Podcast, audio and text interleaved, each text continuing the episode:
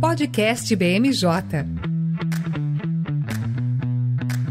Olá pessoal, eu sou Fernanda César, estamos começando mais um BMJ Podcast, agora uma edição comemorativa, hein? 200 episódios desse podcast, quanta coisa a gente já aprendeu juntos aqui, né? Como sempre, eu trouxe um time de especialistas para comentar os temas mais relevantes da semana. Nada mais em alta essa semana que o fim do convívio harmonioso aí entre os presidentes da Câmara dos Deputados e do Senado Federal. Para quem achava que ia durar um pouquinho mais, a gente foi surpreendido nessa quinta-feira por aí duas coletivas bombásticas do Lira e do Pacheco que estão travando uma verdadeira queda de braços sobre a tramitação das medidas provisórias. Então, para entender um pouquinho melhor sobre o que está acontecendo, de onde vem esse debate todo, por que, que é relevante e qual o impacto para a agenda do governo Lula, trouxe aqui comigo uh, os nossos co-hosts do podcast nessa edição especial nossa consultora de análise política, Raquel Alves. Tudo bem, Raquel?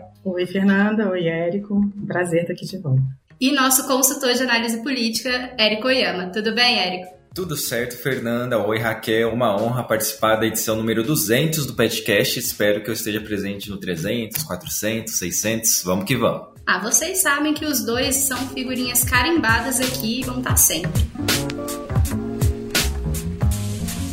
Bom, mas entrando aí nessa briga generalizada que virou o Congresso Nacional, a gente não pode né, deixar de fazer uma, uma volta aí de contextualização sobre o que significa tudo isso. Né? Eu acho que é importante primeiro lembrar o nosso ouvinte que as medidas provisórias elas são uma ferramenta do Poder Executivo para legislar que não é exatamente a função né, do, do presidente da República, mas se tornou essencial aí, uma forma muito é, é importante de governar o Brasil, principalmente nos últimos anos. Raquel, você que acompanha de perto esse instrumento, conta pra gente qual é a relevância dele. Bom, Fê, primeiro a gente tem que pensar, lembrar o que, que é a medida provisória, né? A medida provisória ela foi criada lá na Comissão, na Constituição de 1988, e no artigo 62, né, o Constituinte decidiu, né, que em caso de relevância e urgência, o presidente da República pode editar as medidas provisórias. Assim, por mais que haja aí uma interpretação de ah, a medida provisória ela impõe o debate, ela rouba do legislador o direito de legislar, ela coloca dois poderes em conflito, ela é um instrumento que todo presidente da República no sistema presidencialista acaba precisando, porque de fato há momentos de urgência e relevância em que você precisa tomar uma decisão e colocar algo para valer com força de lei de imediato. E é isso que é a medida provisória. Só que justamente por ela ter força de lei e impor o debate, ela acaba sendo um caldo fervente entre Congresso e Executivo, e nesse momento está muito claro que o caldo está mais fervente dentro do próprio Congresso. Porque o que a gente tem, eu gostei que você usou a expressão aí, queda de braço, você foi super diplomática nessa expressão, Câmara e Senado estão em guerra. É disso que a gente está falando. É, a insatisfação da Câmara, a insatisfação do Senado com esse instrumento da medida provisória é tamanho, tamanha, né, que as duas casas agora não estão mais nem, nem escondendo a, a, briga. Né? A Câmara reclama que as comissões mistas fazem com que os deputados sejam subrepresentados. O Senado reclama que tem pouco tempo para analisar as MPs. Todo mundo tem um pouco de razão nesse debate. Só que a questão toda é, ah, então alguém teve a brilhante ideia de falar, vamos mudar a Constituição, vamos consertar a Constituição e mudar as regras. Não é assim tão fácil. Entre ser criado em 1988 e ser alterado em 2001, foram 13 anos de discussão. Quando eu cheguei em 1998 no Congresso como uma jovem jornalista para cobrir, já se debatia isso há anos e demorou três anos lá para conseguir se aprovar uma emenda constitucional com essas regras que são vigentes agora. De 2001 para cá, chegamos a votar uma medida, uma, uma emenda constitucional, uma proposta de emenda constitucional, que sequer foi promulgada porque o texto que foi aprovado não foi um texto consensual e há insegurança jurídica sobre ele. Então, a ideia de se apresentar uma PEC das MPs, como, como foi vinculado essa semana, quando eu vi, eu pensei, isso é mais um problema do que uma solução. E aí chegamos ao ponto de, né, na manhã dessa quinta-feira, dia 23 de março, tivemos o presidente do Senado fazendo uma coletiva, o presidente da Câmara fazendo uma coletiva praticamente simultânea para reclamar de uma decisão do presidente do Senado, que ao fim, ao fim e ao cabo é o presidente do Congresso, é quem tem que arbitrar sobre o tema. Porque a gente tem que observar o seguinte: a medida provisória está lá na Constituição, em caso de urgência e relevância. Em 2000, né, e aí a mesma mesmo artigo constitucional diz que as MPs têm que ser analisadas por comissões mistas. Não é uma questão de vontade do Senado, não é uma questão de vontade política. É uma questão de lei, de Constituição, diz tem que analisar as, MP, as MPs nas comissões mistas. Houve um tempo em que, as, as que isso era meio que ignorado. Aí o Congresso foi lá, provocou o Supremo, o Supremo falou: não, gente, tem que ter as comissões mistas. E de 2012 até 2020, isso foi observado. Só que em 2020 veio a pandemia a situação mais urgente e relevante posta para o mundo foi uma pandemia. E aí foi totalmente sensato que o Congresso pedisse autorização para votar as MPs direto em plenário, e o Supremo foi sensato e falou: é isso aí, Senado, ou Câmara e Senado, votem as MPs direto no plenário. Só que estamos em 2023, a maioria da população brasileira já está vacinada, a comissão mista de orçamento já funciona, todas as outras comissões já funcionam, não tem mais argumento para não obedecer à Constituição que não argumento político. Então a gente está dentro de uma guerra política entre Câmara e Senado, e numa coisa o Lira tem total razão. O maior prejudicado nessa guerra é o presidente Lula. Então, assim, é nesse caldo fervente que nós nos encontramos nesse momento na política brasileira. É um presidente que já não tem uma governabilidade muito, muito forte, que precisa das MPs, porque todo presidente precisa das MPs, e um Congresso que está rejeitando as MPs pelo instrumento em si e pelas disputas entre as duas casas. É um cenário que realmente a gente dizia que o Lula ia encarar muitos desafios, mas eu acho que ele não esperava por esse desafio tão no início do governo. Uma coisa que, que, que, que é um alerta super, hiper, ultra vermelho que foi acendido para ele agora. É, eu acho que tem uma questão importante aí, né? É, a gente ia comentar nesse podcast algumas é, ações dos 100, dos 100 primeiros dias, né, do governo Lula. Quando eu estava pensando no que a gente poderia falar, eu sempre estava esbarrando nas medidas provisórias que, tavam, que estão, né, é, em bom, paradas. Eu ia falar em discussão, mas elas estão extremamente paradas, não tem nenhuma uma decisão ou algum relator de bastidor, né? Que era o que a gente estava acostumado no, no ano passado, né? Os relatores não eram indicados, mas eles começavam a trabalhar nos textos, nos bastidores. Agora nem isso a gente tem, né? O, o de fato, o Lula está com, com a agenda paralisada dentro do Congresso, porque, uh, e aí eu acho que é onde é, é, mostra a mudança de perfil do Congresso, o Congresso ganhou uma importância muito maior dentro de, desse, dessa relação de poderes. Mas você tem dois presidentes lá dentro. Se você tivesse um só, tava tudo bem tudo pacificado. Ele ia colocar conforme ele quisesse. Mas com dois presidentes, cada um tendo suas prerrogativas dentro do, da Constituição e dos seus regimentos, a banda não toca dessa forma, né? É, eu achei até interessante um dos argumentos usado pelos líderes da Câmara de que, ah, mas o Senado tem suas próprias prerrogativas. É, ele, ele faz a sabatina das autoridades. E aí isso, de alguma forma, compensaria a Câmara fazer, então, a discussão de todas as medidas provisórias. O que não faz tanto sentido, porque aí o Senado volta ao seu papel de que eles chamam de revisores, né, do texto da Câmara. Então, é realmente uma questão que não, não é muito fácil de pacificar, né? É, e sobre isso que você acabou de falar, da questão da revisão, assim, é, não faz sentido um pouco esse argumento, porque assim, a Constituição diz que todas as MPs começam pela Câmara. Então, como todas as MPs começam pela Câmara, é obrigação do Senado fazer a revisão dos textos que são analisados na Câmara. O Senado não pode se furtar a fazer isso. Só que, de fato, do jeito como está esse esquema de votação no plenário, em que as MPs chegam lá com 10, 15, às vezes dois dias para serem analisados, o Senado, de fato, tem, tem, tem aí um pouco de razão quando diz que estão nos tirando uma prerrogativa. E aí, como você falou, são dois presidentes que, que não são grandes amigos, que não estão é, 100% alinhados ideologicamente, é, partidariamente, que têm suas agendas próprias, suas próprias ambições políticas e que veem cada um a medida provisória a seu jeito. Cada um, para se reeleger, fechou seus próprios acordos. Né? O Pacheco se comprometeu com os senadores que ia voltar a instalar as comissões mistas. O Lira não teve por que se preocupar com isso. A construção da maioria para a reeleição do Lira foi um outro cenário completamente diferente. Não teve opositor como teve no Senado, né? Então, assim, é, como você falou, se fosse um presidente só, estaria resolvido internamente. A briga interna estaria resolvida. Mas eu volto a dizer, a medida provisória é um instrumento tão complicado, tão polêmico, que ela sempre põe em pé de guerra o executivo e o legislativo. Né? Só que nesse caso, me parece que o, o, agravamento das relações é tamanho que o Lula não vai ter como ficar de fora, porque até esse momento, O Lula está meio que observando, né? Tá, tá vendo a briga comer e tá meio que. Porque, na verdade, se ele mostrar preferência por um lado para o outro, vai pagar e vai pagar caro. Mas eu acho que não vai ter muito jeito. Eu acho que o presidente Lula vai ter que entrar, não como salvador da pátria, a pessoa que vai trazer a solução, mas para ajudar mesmo a baixar a temperatura, a acalmar os ânimos, para tentar construir uma solução. Porque hoje, tudo que foi proposto aí, tudo que foi apresentado, nada soluciona. E o ambiente hoje, o tempo, né, como a gente costuma dizer no, popular, é, o tempo fechou. O Pacheco arbitrou, porque como presidente do Congresso ele tem esse, esse poder de arbitrar, então ele arbitrou, né, criou aí a sua jabuticaba, as MPs que foram assinadas pelo ex-presidente Bolsonaro vão ser analisadas direto em plenário, e as MPs que são do presidente Lula, a gente vai criar a comissão mista. Então, na verdade, isso é uma jabuticaba, porque a Constituição diz que tudo tinha que ir para a comissão mista. Então, você criou aí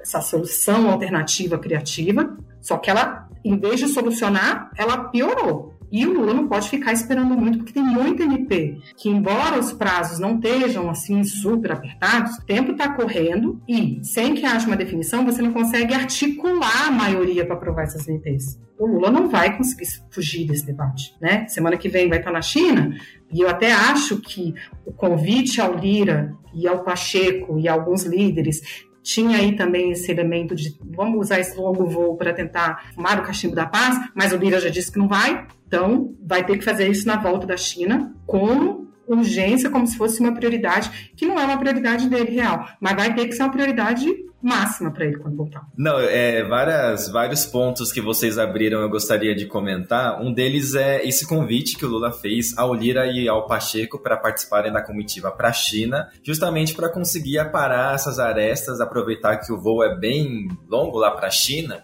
e conseguir fazer essas conversas, essas negociações, algo que o Lula faz muito bem. Só que como você disse, o Pacheco já confirmou que vai e o Lira disse que não. Na verdade, o argumento oficial que a assessoria do Lira faz é que ele jamais confirmou a viagem. Mas o que se fala nos bastidores é que ele desistiu de vez diante de todo esse imbróglio que envolve a tramitação das medidas provisórias. Em relação a, a esse imbróglio em si, eu queria destacar alguns pontos da declaração do Lira nessa quinta-feira, dia que a gente grava o podcast, porque a impressão que dá é que esse imbróglio abriu algumas feridas e alguns embates que ocorriam nos bastidores, saíam nas colunas dos jornais e que agora escrachou de vez, virou é, o Big Brother do Congresso Nacional. O Lira ao seu estilo, o Pacheco ao seu estilo. É, o Lira fez críticas bem não tão veladas assim, com relação à, à, postura que o Pacheco adotou, aqui vale dar alguns passos atrás. Qual que é o argumento que o Lira usa para manter o sistema atual de deliberação das medidas provisórias? Lembra lá no começo da pandemia que todo dia se ouvia o novo normal, né? Até virou um jargão que a gente não, não aguentava mais,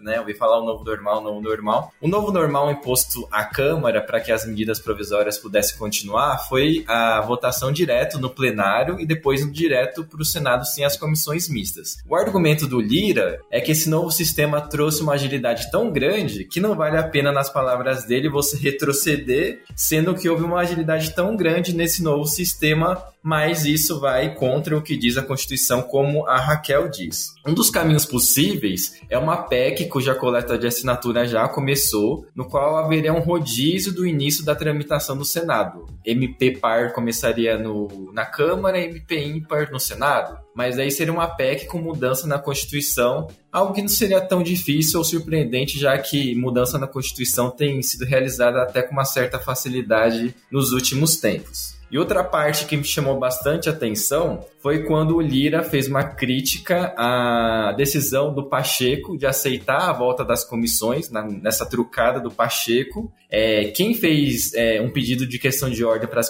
para que as comissões fossem instaladas é um senador chamado Renan Calheiros, e aqui um pouco de ironia. E o Lira falou que não cabe ao Pacheco se ater a questiúnculas de Alagoas. Aí eu tava ouvindo a coletiva e queria pegar essa palavra e não entendi, eu voltei. Aí eu coloquei naquele recurso do YouTube que você ouve com velocidade reduzida, sabe? Aí eu escrevi questiúnculas e joguei no, no Google e essa palavra, né, é bom que cobrir política também traz cultura, se refere a uma questão pequena, de pouco valor. Por quê? Lá lá existe uma rixa regional entre o Lira e o Renan Calheiros, e na visão do Lira, esse pedido de questão de ordem para voltar às comissões mistas foi um movimento do Renan Calheiros por causa de rixas regionais justamente para atingir o próprio Arthur Lira. É, e outro ponto que me chamou bastante atenção também foi o Lira falar assim: ah, e quem se interessa mais pelas medidas provisórias não é a Câmara, é o Senado. Afinal, quem tem ministérios, ministros é o Senado, não é a Câmara. E isso é uma queixa que já vem de alguns meses, desde que o Lula foi eleito lá em outubro e começou a articular a montagem do time de ministros. Desde o início, a Câmara e o Lira especialmente se queixava pelo fato de deputados e a Câmara terem sido pouco contemplados na montagem do time de ministros. O Renan Filho, que é filho do Renan Calheiros, é ministro de Transportes, e outros exemplos para a gente trazer aqui. Por exemplo, o Carlos Fávara, ministro da Agricultura, é do PSD, e ele era do Senado, e o Alexandre Silveira também era do Senado do PSD. O PSD mesmo argumenta que o partido foi muito contemplado no Senado e os deputados tiveram pouco, pouco prestígio nessa montagem dos ministros escolhidos pelo, pelo Lula. Então, uma ferida que se abriu que vai ter muitos desdobramentos. E também outro ponto aqui, só para passar a palavra para vocês também, é que na semana, na próxima semana, de segunda a quinta, vai ter um esforço concentrado para a votação de 13 MPs, todas do Bolsonaro.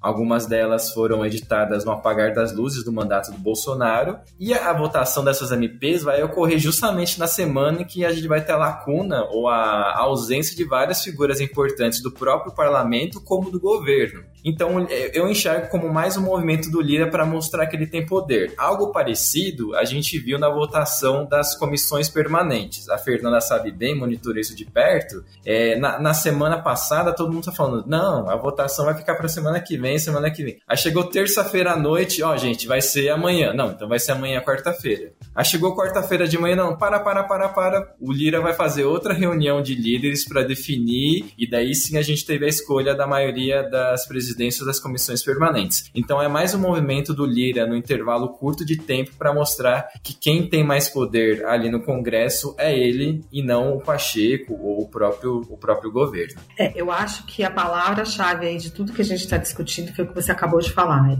Poder. A gente está falando de disputa de poder, né? Toda essa briga é disputa de poder, né? Porque com essa, esse novo regime de votar as medidas provisórias em plenário, o presidente da Câmara ficou sobremaneira empoderado na questão das MPs, porque ele indica o relator na Câmara e como a Câmara é a casa de origem das MPs, se eventualmente der tempo do Senado fazer uma mudança, a Câmara decide o que, que vai ser, porque aí volta para a Câmara, e aí a Câmara é que dá a palavra final. Então, esse relator é o relator que, que ao fim e ao cabo, diz: rejeita, rejeitemos as emendas do, do, do Senado, ou não, vamos acolher as emendas do Senado. Então, é, e quem escolhe essa pessoa? É o Lira, é o presidente da Câmara, claro, ouvido os líderes partidários, mas quem escolhe é o líder, é o Lira. Então, você devolver as MPs para as comissões mistas, você tira esse poder do Lira. E o outro poder que o Lira tem é, ele diz quando a MP vai entrar na pauta, porque esse é o principal poder do presidente da Câmara. É pautar as matérias, é dizer quando a matéria vai entrar na pauta do plenário.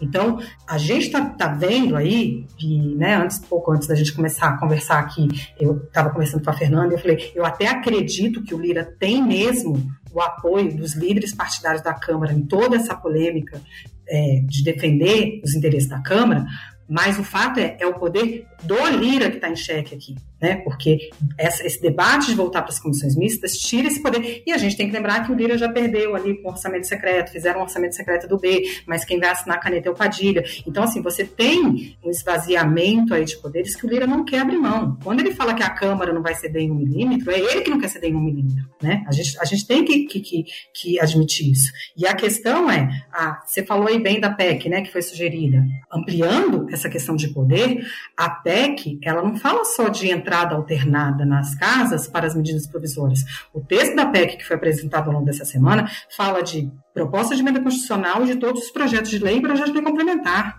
Hoje a Câmara, tudo que vem do, Poder Executivo, do Presidente da República, hoje a Câmara é a casa iniciadora de todas essas matérias, medida provisória, PEC do, do governo, projeto do governo e projeto de lei complementar do governo. Se você aprova uma PEC que vai mudar, fazer alternância, a Câmara vai perder poder com isso. Porque aí o presidente da República escolhe uma das casas onde ele tem uma maioria mais segura e todos os projetos que são de real interesse dele vão para essa casa onde tem, onde tem maioria, porque ao ser casa iniciadora, vai ser a casa que vai dar a palavra final. Então, quando eu falo que eu vejo essa PEC como um problema, eu não consigo ver a Câmara aprovando essa PEC. Eu consigo entender qual a vantagem seria para a Câmara, né? nem para o Lira. O Lira é uma questão muito específica da medida provisória, mas para a Câmara, essa PEC decididamente não faz sentido. Então, é, a gente está tratando de uma disputa de poder, onde um dos lados apresentou um, um, um, ponto mais forte. O Pacheco foi lá e arbitrou na figura de ser o presidente do Congresso, né, das duas casas, mas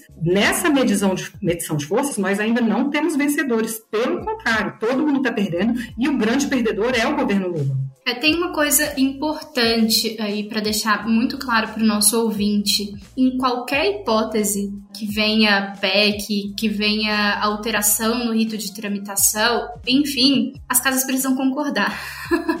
é, e eu acho que esse é o grande problema, né? E mais que isso, né, Fê? Além de concordar, qualquer que venha a ser a mudança, ela só vale depois de promulgada uma emenda constitucional. Até que a emenda constitucional seja promulgada, vale a regra de agora. É, exato. O que a gente viu, na verdade, na, na, nessa quinta-feira foi, de fato, encerrar o processo que tinha sido aberto na pandemia, né? Porque ele ainda estava válido. E ele estava válido de uma forma que era muito prejudicial de modo geral, porque quando o Lula apresentou as primeiras medidas provisórias, elas tiveram dois dias para emendamento, né? E que foi logo quando o Congresso retornou.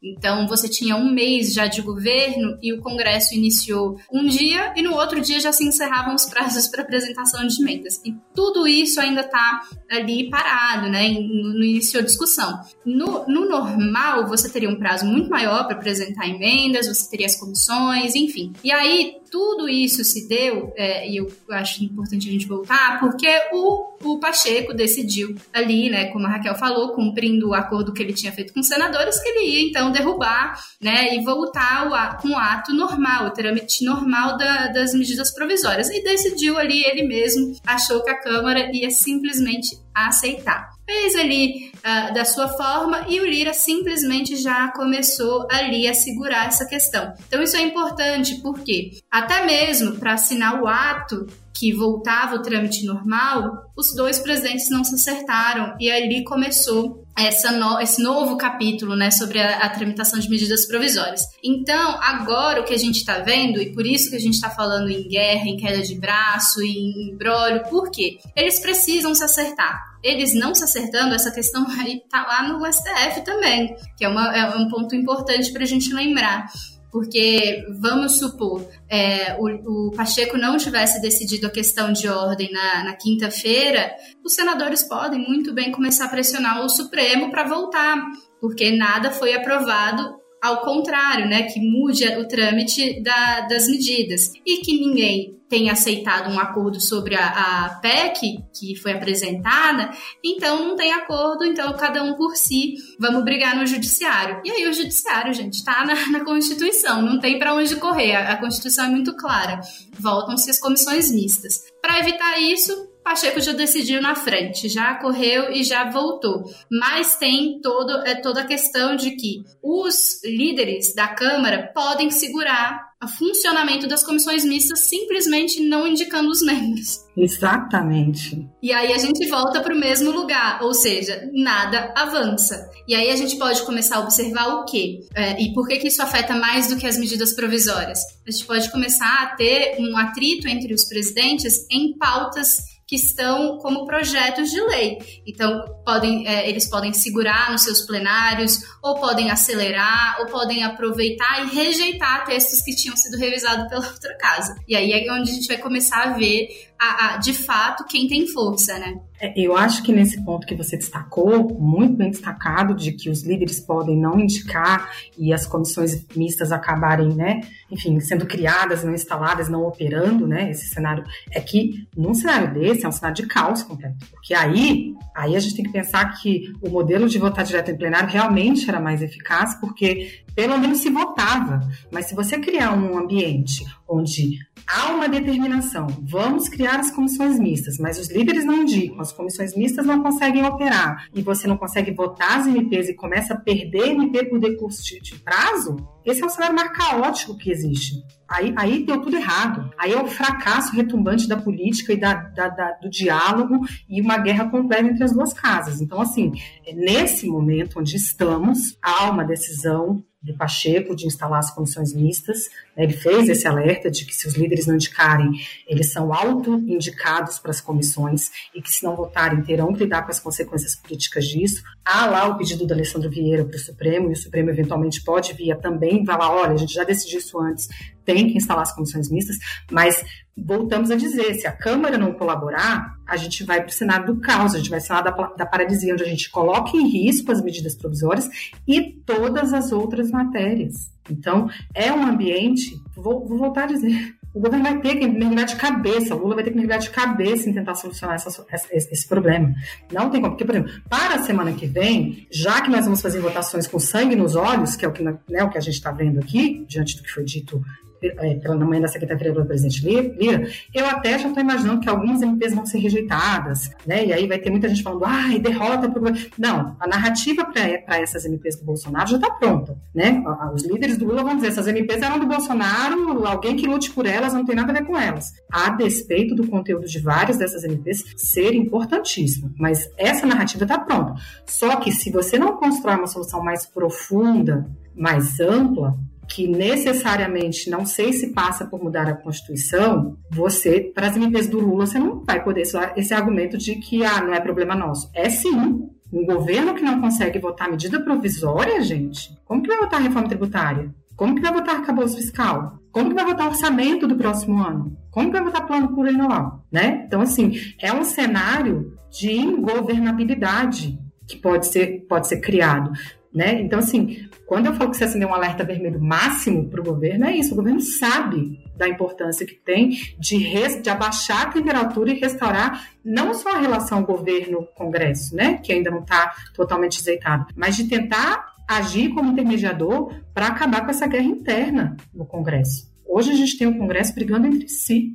É um cenário, nossa, eu tenho mais de 20 anos de profissão, eu nunca vi a situação tão, tão quente entre as duas casas. Queria pegar uma carona nesse ponto que a Raquel falou de governabilidade, no seguinte sentido: se o governo queria evitar uma CPI de 8 de janeiro para evitar poluir a pauta do Congresso, quem dirá uma PEC para mudar a tramitação de todas as matérias que vão para o Congresso? É, essa PEC poluiria a tramitação de outras matérias importantes, que daqui a pouco eu vou falar rapidamente, o arcabouço fiscal, reforma tributária. E para dizer o seguinte, todas as principais medidas que o Lula anunciou até agora, e o novo discurso dele é de que até os 100 primeiros dias de governo nada de novo vai vir, porque é só retomar algo que dava certo no passado e depois que ele vai anunciar o novo. Acho até que é muito mais uma retórica de não ter conseguido fazer nada novo do que propriamente ser um plano de voo traçado desde o início. Mas enfim, do ponto de vista prático, todas essas medidas repaginadas vieram por medida provisória. Bolsa Família, mais médicos, Minha Casa Minha Vida. E nesse pacote de MPs do Bolsonaro, que são três ao todo, a gente tem textos super relevantes, alguns deles de muito interesse para os nossos clientes. Só para citar alguns, é, a MP 1153 trata de mudanças nas regras para o seguro de cargas, a 1152 é um novo marco legal para preços de transferência e uma outra, só para não ficar falando de todos, é a 1143, trata do reajuste do salário mínimo para 2023. Não sei se do ponto de vista regimental o governo pode pegar carona para mudar as regras por reajustes já de, já de 2024. Mas o que eu queria pontuar, já falando da governabilidade, é que o Lula, concordo Raquel, tem que entrar de cabeça para colocar panos quentes nesse conflito entre as duas casas. E se há um tempo atrás a principal pauta na bagagem do Lula era, quem sabe, conseguir um protagonismo na pacificação entre Rússia e Ucrânia, agora ele tem uma pacificação é, interna muito mais importante para fazer, né? Que é entre as duas casas e para não dizer que tem um, um outro estado com proporções geográficas e populacionais bem melhor que a China, que é o Alagoas, cujo conflito nesse estado tem causado todo esse alvoroço aqui no Congresso. Eu listei aqui outros pontos, outras pautas que o Lula vai levar na bagagem e vai ter que tratar na volta da viagem para a China. Vamos lá. Preocupação por não ter o que mostrar ao completar seis dias de governo, e os 100 dias vão ser completados no dia 10 de abril. Esse conflito da Câmara é, com o Senado, e dá a impressão, Raquel Fernanda, que ele queria levar o Lira e o Pacheco. Sabe quando você vai sair de férias ou vai viajar no feriado e leva trabalho na bagagem, que você não conseguiu resolver tudo? Aí você vai levar um notebook e fala: Não, eu vou resolvendo enquanto dá tempo, dá um espacinho aqui. Acho que a ideia do Lula era essa, né? Conversar com o Lira e o Pacheco na, nos intervalos para conseguir costurar essa negociação. Não vai conseguir, já que o Lira não vai para a China. Outra, outro problema que ele leva na bagagem: cobranças de deputados, é, sobretudo do Centrão, com relação à liberação de emendas as indefinições sobre os termos do novo arcabouço fiscal, que iriam ser anunciados antes da viagem para a China, ele falou: não, melhor deixar na volta, porque o Haddad precisa dar todas as explicações, ele vai viajar comigo para a China. E, dentro desse escopo do novo arcabouço fiscal, tem um embate aí entre o Haddad e a ala mais política do governo e do PT, é, especialmente nas figuras da Gleisi Hoffmann, presidente do PT, e do ministro da Casa Civil, o Rui Costa. Há quem diga que essa guerra fria entre o Haddad e o Rui Costa se deve ao fato de ambos terem uma disputa interna sobre protagonismo político visando as eleições lá de 2026. Então, acho que mais do que resolver conflitos geopolíticos globais, agora ele tem que se, se preocupar muito mais em resolver esse conflito doméstico. Eu amei a comparação. Assim, eu e Raquel estamos aqui admiradas. Eu não vou te perguntar quem nesse caso seria a Ucrânia e quem seria a Rússia, mas eu acho muito importante é, a gente pontuar que tudo isso está acontecendo, e, e aí você mencionou, né? Ah, em 100 dias de governo a gente não tem resultados problemas a gente tem até demais, né? E isso é, é, começa a ser preocupante até dentro do Congresso, né? Eu acompanhei a, a última sessão do plenário na Câmara da quarta-feira, em que eles estavam muito preocupados também,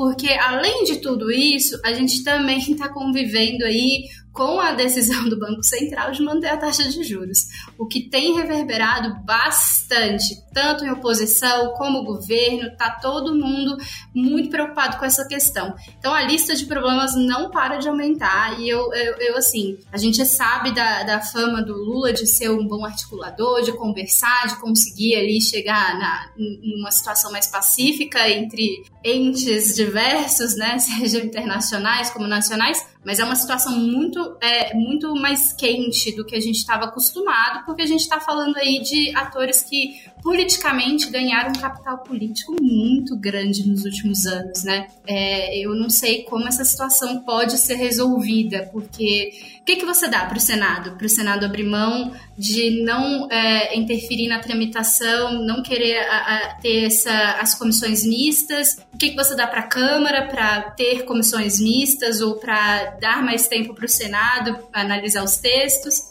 Não é uma situação fácil, né? Mas, Fê, com relação a essas críticas recorrentes sobre a postura do Banco Central em relação à taxa básica de juros, eu enxergo muito mais como o governo criando uma cortina de fumaça para ter quem culpar pelo insucesso na economia. É, acho até que, do ponto de vista estratégico, quando o Banco Central cortar os juros, vai ser ruim para o governo que ele não vai ter mais quem culpar. E outros pontos aqui que eu elenquei, que o Lula teve uma certa sorte, são fatos que ajudaram a tirar um pouco o foco das ações do governo, mas que o Lula não pode continuar contando com a sorte. A gente teve o 8 de janeiro, que tomou todo o noticiário. Depois a gente teve as denúncias envolvendo as joias que o Bolsonaro teria recebido, que também tomou o noticiário, agora perdeu o fôlego. E se você vê os portais dessa quinta-feira, eu dei um 360 antes de entrar aqui, essa rixa política tá bem secundária. O que os portais estão dando como manchete é o Lula falando sobre o Moro e essa operação que ocorreu nessa semana de, de um grupo que planejava assassinar autoridades, entre elas o Sérgio Sérgio Moro. Então são fatos que ajudam a ofuscar um pouco as ações do governo, mas em algum momento a realidade vai se impor e o governo vai ter que mostrar que veio. A gente vê até figuras que apoiaram o, a eleição do presidente Lula que já cobram o preço da picanha, que é algo que ficou marcado, enfim. Então, é, chega um certo momento que a realidade vai se impor e o Lula vai ter que deixar de contar com a sorte de surgirem fatos que ofuscam os atos ou as inações do governo. Eu acho que você está absolutamente correto na sua avaliação. de que é, durante né, esse período que antecede a marca de 100 dias, é, a realidade né, atropelou, no caso, atropelou para o bem, no caso do Lula, que conseguiu é, tirar o foco dele. Né, o 8 de janeiro foi um ataque à democracia. O caso dos Yanomamis, ele foi correndo lá e decretou emergência sanitária e aí comoveu corações. Agora o, a questão do, da, das joias, né, que é um caso de, de, tentar passar na receita sem declarar, assim, qualquer um consegue entender o que, o que esse caso representa. Assim, foram elementos que acabaram ajudando e quando ele puxou o protagonismo para atacar o Banco Central, como você mesmo falou, foi muito para falar para a militância, um discurso que a militância do presidente Lula quer ouvir e para tirar mesmo esse foco de, do fato de que ainda não conseguimos passar, engatar as marchas para poder correr com o governo e a questão econômica é muito importante. Concordo que quando vier eventualmente uma redução na taxa de juros, você começa aí a enfraquecer o inimigo comum que está impedindo que os juros caiam e que, né, que o crédito seja retomado, enfim, todas as, todos os argumentos. Não à toa a gente está vendo aí muito, que ninguém mais fala em, em tentar tirar o Campus Neto, né? Porque deixa lá o Campos Neto ser responsável por esse problema e temos um inimigo para atacar. Mas quando vier e eventualmente virar uma redução na taxa de juros, e aí você complica, porque nesse momento não, não, não vai ter um impacto imediato de, de ganho de renda e de bem-estar na população, e aí o governo vai ter que começar a apresentar suas coisas, né? Porque, como você falou, tudo que já foi feito foi feito por medida provisória. Quando a gente teme o cenário de uma governabilidade complicada e de caos no Congresso, é porque vem por aí arcabouço fiscal, a reforma tributária vai ter que vir um parecer, vem política de salário mínimo, vem orçamento, vem plano plurianual, vem política dos aplicativos, vem uma série de coisas aí e tudo isso passa pelo Congresso. O Congresso precisa estar pacificado.